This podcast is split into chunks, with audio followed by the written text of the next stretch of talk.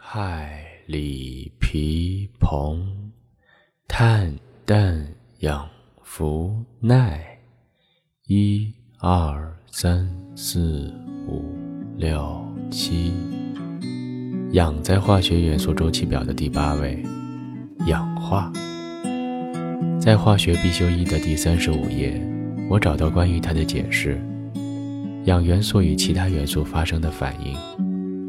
比如你咬了一口苹果，然后把它放在空气里；比如动植物的吐纳和呼吸；比如铁的生锈；或者还比如，你会怀念它的旧。我的化学很烂，并且烂得很真实。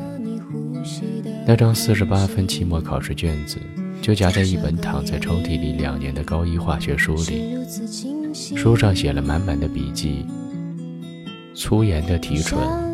蒸馏的注意事项，氧化还原的规律，敷衍潦草的字迹显然都是漫不经心，但那却让我看起来并不是无药可救。试卷上的考号是零二幺四零幺四七三，第一道填空题问 NaHCO3 的俗称是什么？后来义无反顾选择文科的我。早就把这种化学常识忘得一干二净，唯一记得的只是自己怎样在那个完全不懂物化生世界里度日如年。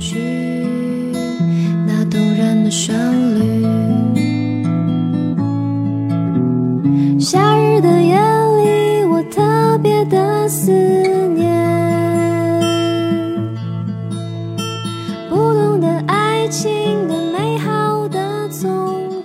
我要开始讲一件好多次我想说却说不出口的事情。那栋楼下有一家水果店，已经是七月的末梢，西瓜、葡萄、荔枝放在一格一格的木头盒子里。那栋楼的第三层有一个可以晒到早上八点钟太阳的小阳台和绿色的植物。晾衣架上有一件蓝色的衬衫。二零一一年就像我的一九九六年，晚上的九点钟，教学楼的第二层，整个高一从楼梯口涌出人潮，我也在其中。在学校门口，我往右走，然后路过很多棵黄桷树，乘一辆同样往右开的公交车，整整几分钟，车上的刷卡机机械地重复：学生卡，学生卡，学生卡。有时候，如果我坐在靠窗的位置，我就一直看着窗外，然后想象着一辆车撞过来，我是深深地把脸埋在膝盖里，还是侧身扑在我座位旁边的那个人身上？我总会觉得2012年特别靠近，不是今年就是去年，事实它是前年。我清楚地知道，不会等着你来拆穿。那个晚自习放学的晚上，我大概是走到第十一棵黄桷树的时候，和我一起走的女生悄悄地跟我说：“哎，你看，你看，根号三就在前面。”我特不要脸地跑到三个男生的面前，一脸灿烂地问：“你们谁是根号三啊？”然后我特骄傲地说：“我们班有个女生喜欢你。”哎，她没有说话，旁边两个男生开始起哄。我扭头就跑了，有太多太多女生喜欢他。那时候我不知道这件事，我只记得路灯昏暗，就像是沉在海底的鱼灯。我只愿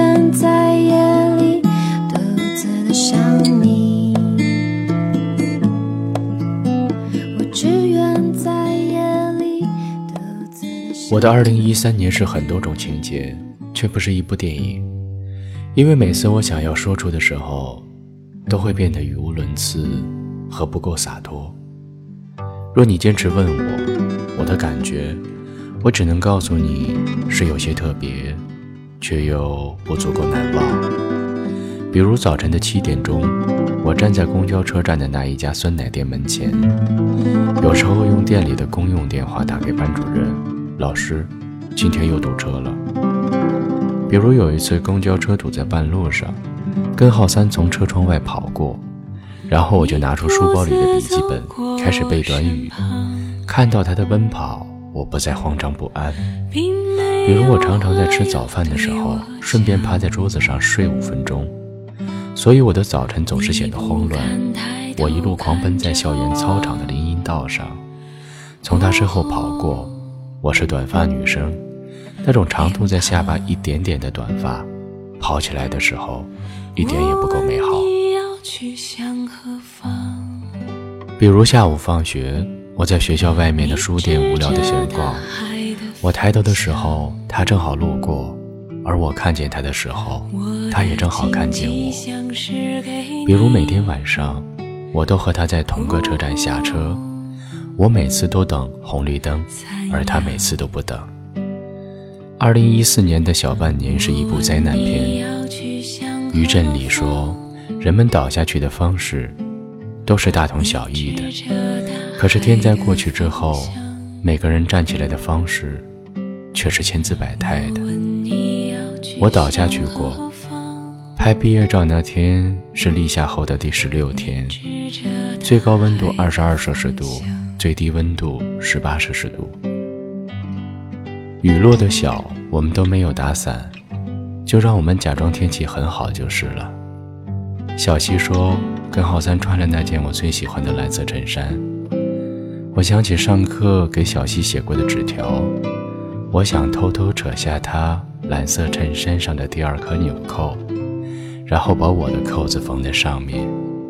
我和小西的草稿本有好多好多长篇大论的瞎扯。我和小溪是同桌。你无法逃脱花的迷香，你不知不觉忘记了我有一张毕业照，照片上是一个穿着米色麻棉长袖的短发女生背影，和根号三的侧影。那个短发女生就是我。而那张照片纯属偶然。我从冰箱里拿出一杯冰水，喝第一口就差点呛出眼泪。当我准备喝第二口的时候，我想起一件事，这件事让我变得不够诚实。距离高考不久的那个晚自习放学，是晚上的十点五十分。我刚刚走出校门口的时候，一个我不认识的男生喊我的名字，然后跟我说再见。我满脸的疑惑与惊讶，却不是因为那个莫名其妙的再见，而是当我听见有人喊我名字的时候，我看见走在我前面的他，忽然回过头看着我。我喝掉了剩下的一整杯冰水，却没有在接近四十摄氏度的气温里醒过来，反而变得糊涂。我打开那本高一化学书的时候，那张四十八分的期末考试卷子就夹在第三十五页。我看到第一道填空题问：NaHCO3 的俗称是什么？我写的答案是：NaHCO3，碳酸氧钠，俗名是小苏打，在潮湿的空气里会缓慢氧化。一杯冰水和一个懒散午后陪伴我。我没有喜欢它，因为它已经被六月的空气氧化，而我没有还原剂。那天早晨的八点钟，我在家附近水果店买了两串葡萄。我看见那栋楼的第三层有一个装满了阳光的小阳台和绿色植物，晾衣架上还挂着我喜欢的蓝色衬衫。我手里提着两串葡萄。站在没有红绿灯的路口，一筹莫展。